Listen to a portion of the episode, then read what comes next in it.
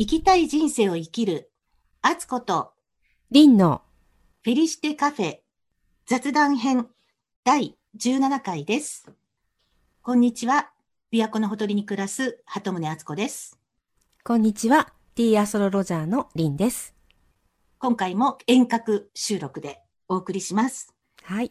今年の最初のヤギ座新月を過ぎて、今日は半月ということで、また雑談編なんですけど、毎回雑談編の収録した後に、そのまま雑談続けてて、いろんなはい。こと喋ってたら、リンさんからよく、えー、あつこさん、その話なんで収録中にしてくれなかったの？みたいな話がう、ん。いくつもなんかね、毎回はいあったんですよね。はい。で、それで、そういうネタをちょっと拾い上げとかなきゃって、ちょっと思ったんですけど、うん。う収ん。録中に言いたかったのに言い忘れてたのが、はい去。年の最後のおうち瞑想会、まあ私多分ほぼ毎回おうち瞑想会参加してると思うんですけど、はい。15分間ね、自分の家うんで、リンさんたちと一緒に瞑想してるわけですけど、なんか毎回ね、感覚が違うんですよ。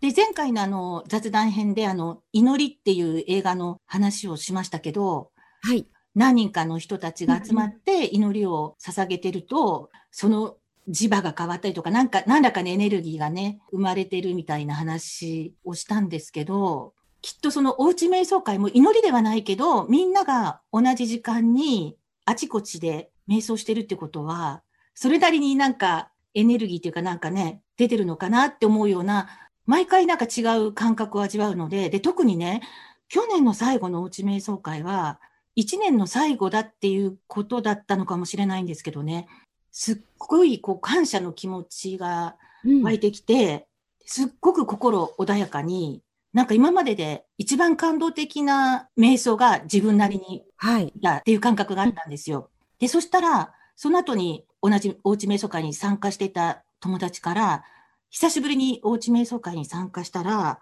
なんか感謝の気持ちがいっぱいの、すごく穏やかな時間を過ごせましたって、私と同じような感想がね、来てたんですよ。だから、あはい。あ、彼女も私と同じような気持ちで瞑想してたんだなと思って、不思議だなっていうか、まあ、偶然だったのかもしれないんですけど、リンさんは毎回やってて、違いいろいろ感じます？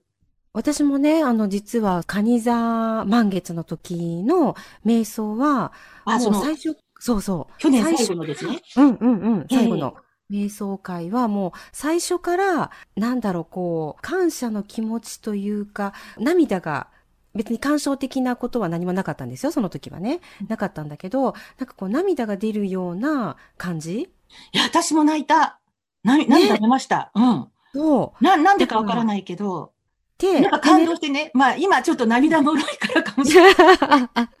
で、ほら、私だけだ、まあ、あの、カニ座の意味も知っていて、で、うん私だけだとしたら、まあ、そういう意識でやったから、まあ、満月だし、なんかそうだったのかなって思うんだけど、敦子さんもそうだったし、で、受けてくださった方も同じような感覚があるっていうことは、やっぱりその情報はそんなにね、あの私はお伝えしてないと思うので、皆さんその時その時に、まあ、その月のエッセンスというかエネルギーを受け取っていただいてるのかなって。私も、ほら、カニ座のことを深く知ってやってるわけでもないから、ただ、はい。その去年の最後は、やっぱりなんか本当自然に、まあ私は退院した後だったっていうのもあって、自然にこう感謝の気持ち、家でこうやって穏やかに過ごせてるって、で、一年無事に過ごせたっていう感謝の気持ちは、まあ自然に出てきたとは思うんですけど、その時にね、はい私は個人的な話なんですけど、ふと子供の頃の思い出が蘇ってきて、うん。私あの一人っ子でね、親が結構年だったんですよ。特に父がものすごい年を取ってからの子供だったので、その頃私なんかよく父はおじいちゃんに間違えられたりとかしてて、だから早くに自分が若いうちに両親とも亡くなってしまう可能性が高いと思ってたから、そしたらはい。天涯孤独になると思ってね、うん。それがすごく怖くてちっちゃい頃夜そのことを考えると寝れない夜があったりとかね、うん。そんなことがあったんですよ。で、で、あ、こう、そうなったらどうしようって、またその時自分が死ぬことは考えないから、親が死んで一人ぼっちになったらどうしようって、すごく怖がってた自分の記憶が蘇ってきて、で、まあ今も両親とも他界してて、ちゃんと二人見送って、でも、全然寂しくないし、瞑想してると、その父と母の顔が見えてくるっていうか、なんか共にあるような気がしたんですよ。その、去年の最後のその瞑想中にね。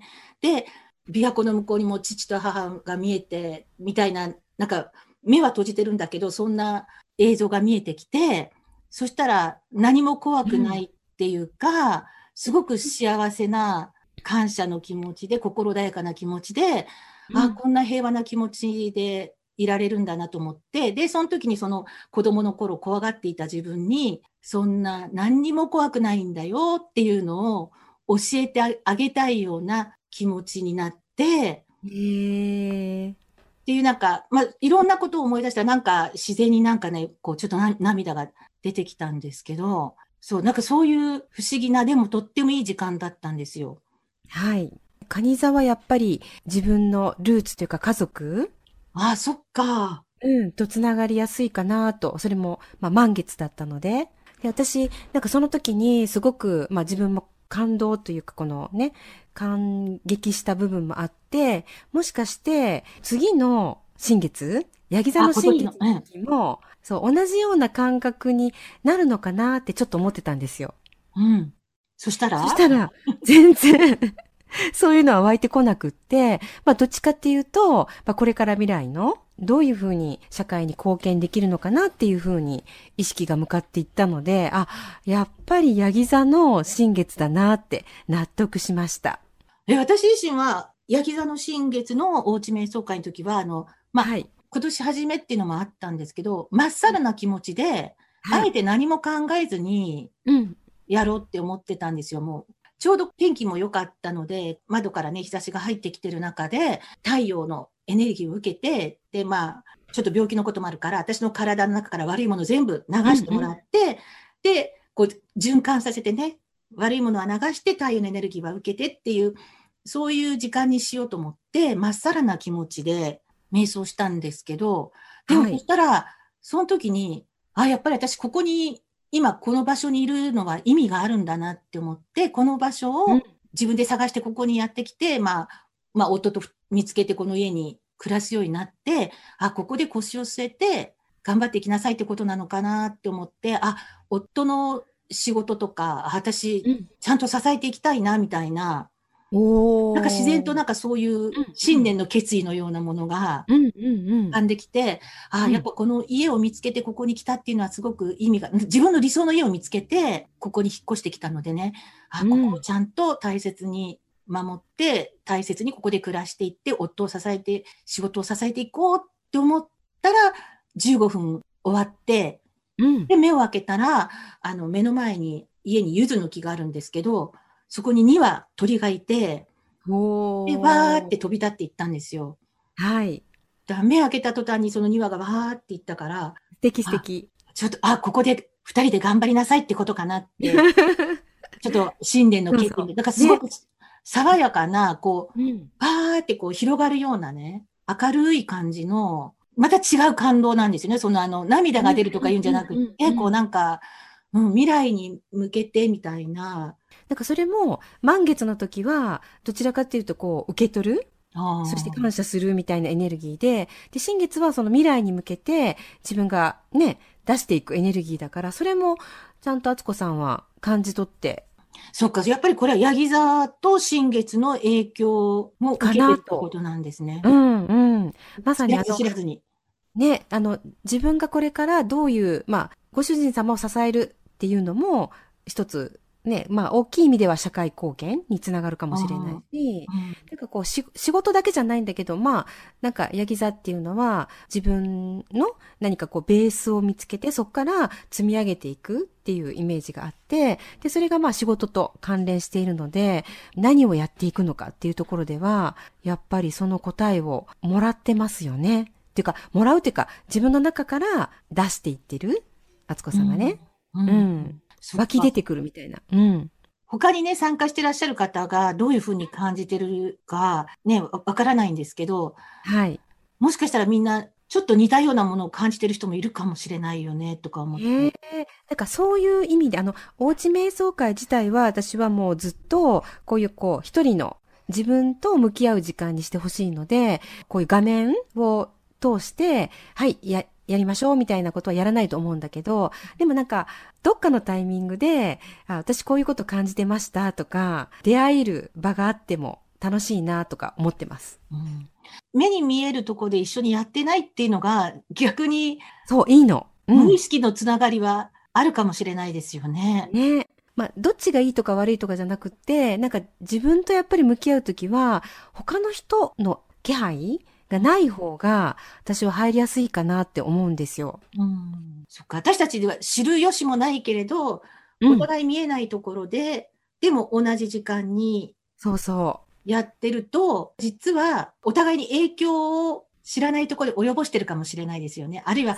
なんか何かを共有してたりう。うん、とか。うん、うん、うん、うん。いや、絶対なんかね、やっぱ、あのーご縁があって繋がってると思いません？その、うんその知らない人同士でもね。ね。うん、うん。いや、やっぱ涙を流した人とか、その感動とか、うん。この清々しさをね。どこかで共有してる人がいるかなと思うと、うん、うん、うん、うん。嬉しいですよね。そ。えでも、そうのはい。回数を重ねることうんで、うんなんか意味って感じます、なんか、リンさんの中で何か変わる、変わるっていうと、あれですけど、そうか、なんか私の中ではその始めた当初と今となんかすごく大きく変わったっていう風な感覚はないんですけど、まあ淡々と、うんあの、させていただいてるって感じなんですけど、ただその瞑想が慣れてない方にとったら、え、瞑想って何だろうとか、まあ、15分そこに向き合うっていうことに関して、関して言うと、やっぱり回数を重ねた方が、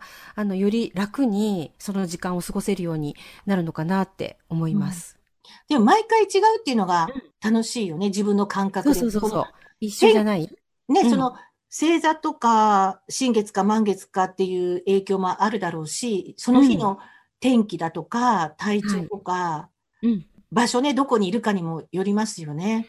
そうそう。だってあの、お家の中だけじゃなくって、例えばね、なんか琵琶湖のそばで瞑想しましたって連絡くださったりとか、なんか大阪のなんとかっていうところにランニングの途中で瞑想しましたとかっていうね、後でね、いただくので、あ、本当にみんなそれぞれうん。場所で、それぞれの形でしていただけてるのかなと思うと、私も楽しいそうね、私たちも比叡山でやりましたもんね。そう。やっぱはりなんかね、感覚的に違う場所でやると楽しいですよね。そう、私病院の、ま、待合室でもやりましたしね。うんうんうん。だからねうん、なんかこういうとこでやらないといけないっていうのは取っ払いたい、私的にはね。うーうん、ん。どこでも自分にこう静かな時間を取りたいとか、そのざわざわしてても、そういう自分とつながる瞬間的にね、そういうことができるようになると、例えばびっくりするようなことが起きた、起きたり、目の前でね、起きたりとか、そういうことがあったとしても、アクシデントがね、あったとしても、多分、スッて自分に戻ることができるような気がします。うんでなんか感覚もこう、ちょっと研ぎ澄まされるじゃないけど、うんうんうんうんだいろんなことを察知しやすくなるっていうか、なんかね、そう、うん。ちっちゃいシンクロが増えてる気がするんですよ、私その瞑想の前後って。うん、うん。なんか同じキーワードが2回3回続けざまに出てくるとかね。はい。そういうことが結構ね、瞑想の前後にあるんですよ。だからそれってやっぱり何か影響、気持ちの問題、意識の問題何なんですかね？ねえ。だからそれはやっぱりこれからね、続けるっていうか、まあ、あの、参加しても参加しなくてもいいっていうスタンスなので、強制はもちろんしてないんだけど、なんかこう、回を重ねるごとにね、それぞれが気づいていただいたり、まあ、私たちもね、なんか、あ、もしかしてこういうことなのかな、みたいなうんことが見えてくるかも。毎回の違いを楽しむっていうのが、うん最近ちょっと、それが面白くなってきた感じですね。ん。でも、リンさんが、だってコロナのあれで、ただ、なんとなく思いついた。そう、なんか、でも、敦子さんと話をしてて、そんなのがいいんじゃないってなったような気がするの。そうでしたっけね。うん。でもやっぱり続けることに意味があるっていうか、どういうふうに進化するっていうとおかしいけれど、別に何も起こらなくていいんだけど、でも、うん自分の中で目に見えない気づきとかね、変化はそちょっとずつ。うん。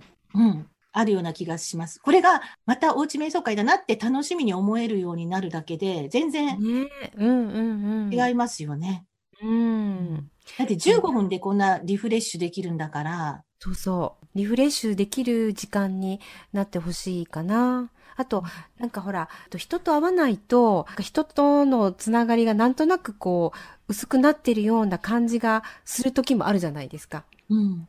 うん。でもなんか、おうち瞑想会で、まあ2週間に1回は、あ、あのね、つながってるんだなって思えることもいいのかなと思ったりして。まあ私がね、あ、うんそう思ってるかも。うん。私自身は今別になんかあんま人とつながろうっていう気持ちがあんまりなくなってるってう、いうんか。うん、うん。そうそう、なんかい、多分、敦子さんの場合は1対1というより、多分1対、なんだろう、広い世界に発信してる感じがするから、それでいいのかななんて思いますけど。そっか、無意識でどっかとつながってる気がしてるんだ。そうそうそう。こう特定の人っていうよりね。怪しい人になってる。いやいやいや、怪しくない怪しくない。あの、もともと持っている、あの、あ、あつこさんの、こう、資質というか、それが開花しているように私は思いますよ。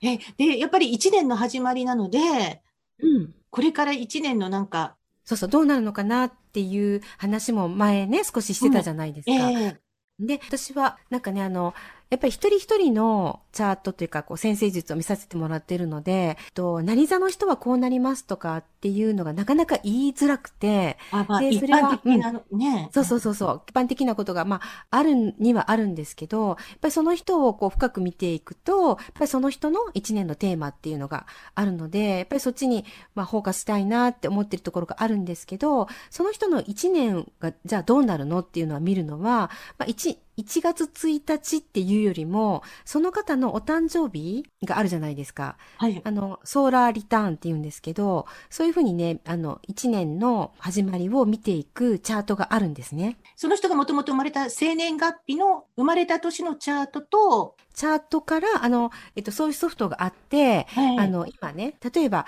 えっと、あつこさんの場合だと、まあ、何月何日ってお誕生日があって、えっと、もうね、あの、獅子座さん生まれなので、えっと、そこから言うと、今、何ヶ月経ってる？えっと、4ヶ月ぐらい。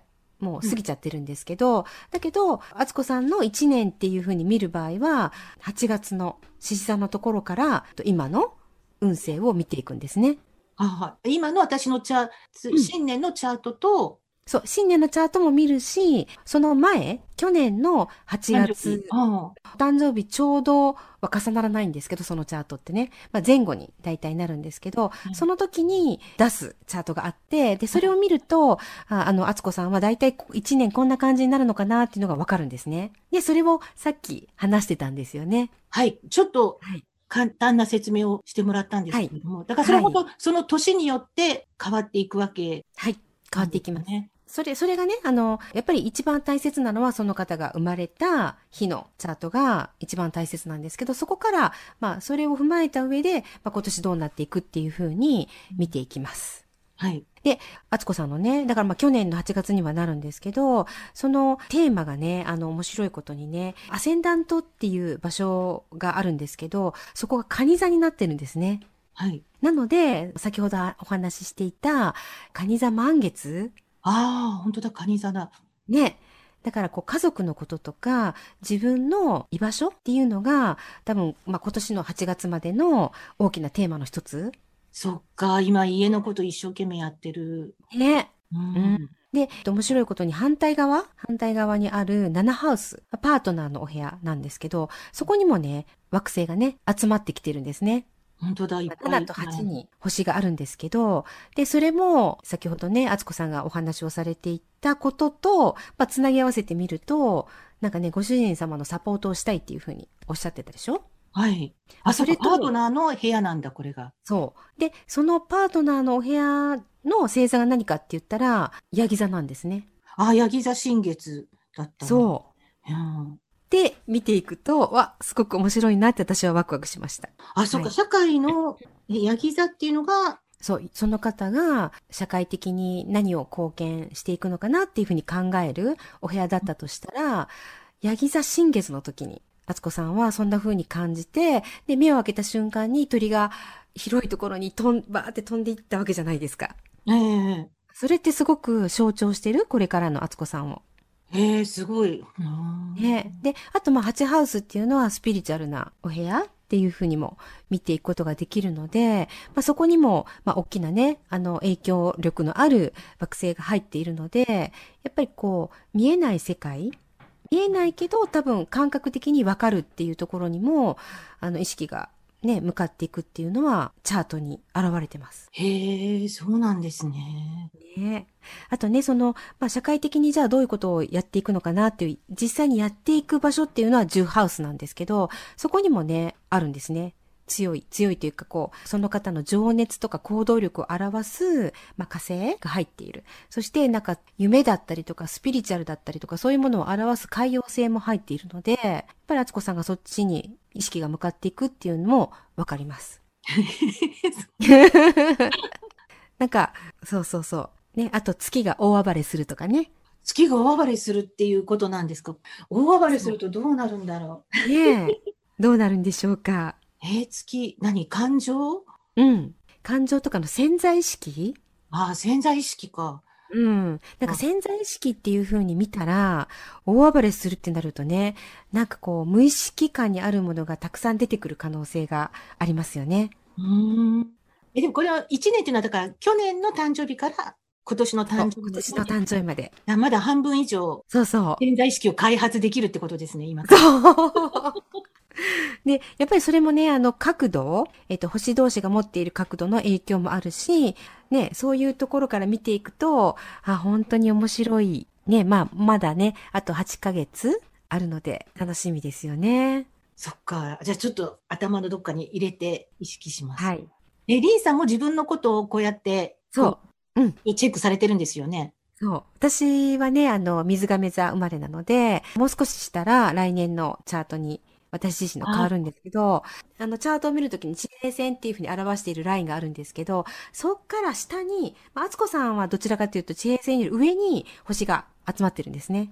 で、私は地平線より下に星が集まってるので、引き続き、やっぱり自分のことを、自分の内面を磨いたりとか、自分のことをする一年になりそうです。学習期間っていうか、そう。次にこうステップアップする。うんうんうん。力を貯めておく一年。まあ何もしなかったら力はたまらないけど、何か自分のね、内面を磨くことをすると、まあその次に広がっていくみたいな感じです。そっか。やっぱ星読みっていうのはこういうふうに使っていくとはいい。いわけですよね。自分の活性化したらいいところとか、うんうんうんね、意識したらいいことを心に留めて、ねえ。私が思うにはもう、あの、その時は、うんうん、そうだなと思っても、忘れるじゃないですか。はい。で、忘れてもらった方が逆にいいような気がするんですね。でもきっと無意識のどっかには、そう、残ってる。はされてるんですよね。うんうんうん。だからどそのっかで、うん、そうそう。どっかでスイッチが入る可能性があるもんね。うーん。それをね、なんか、ま、待つというか、ずっと意識してそれをやっててもあんまり開かない気がします。あの、うん経験上。あこうなるからこうなるのかなって、こう思ってるよりも、一旦忘れてもらった方が、なんかスイッチが入って、大きく開くような、そんなイメージがあります。そっか、やっぱ潜在意識ですね。ねお、あの、あつこさんの大暴れする潜在意識。そっか、じゃあ、今年8月になって、あこうなってたっていうふうに。ね、8月になったらもう一回ね、あつこさんの来年を見たいと思います。検証したいですね。そうそう。うんうん。へえ、あ、ちょっと今日はじゃあ、いい情報を教えてもらったので、いや、実際私も本当に今変わってる感じはすごくあるから、ちょっと暴走してみます。はい。引き続き、おうち瞑想会もこれから参加したいと思ってるので、これ聞いてらっしゃる方も試しにぜひ。はい。参加してみてください。ね。ということで、はい。あの、ヤギ座新月、まだ次の満月が来るまで、ヤギ座新月のあのキーワード、今年の目標をしっかり立てて、今できることを意識して日々過ごしていきたいと思います。はい。私もそうします。はい。じゃあ今日はどうもありがとうございました。ありがとうございました。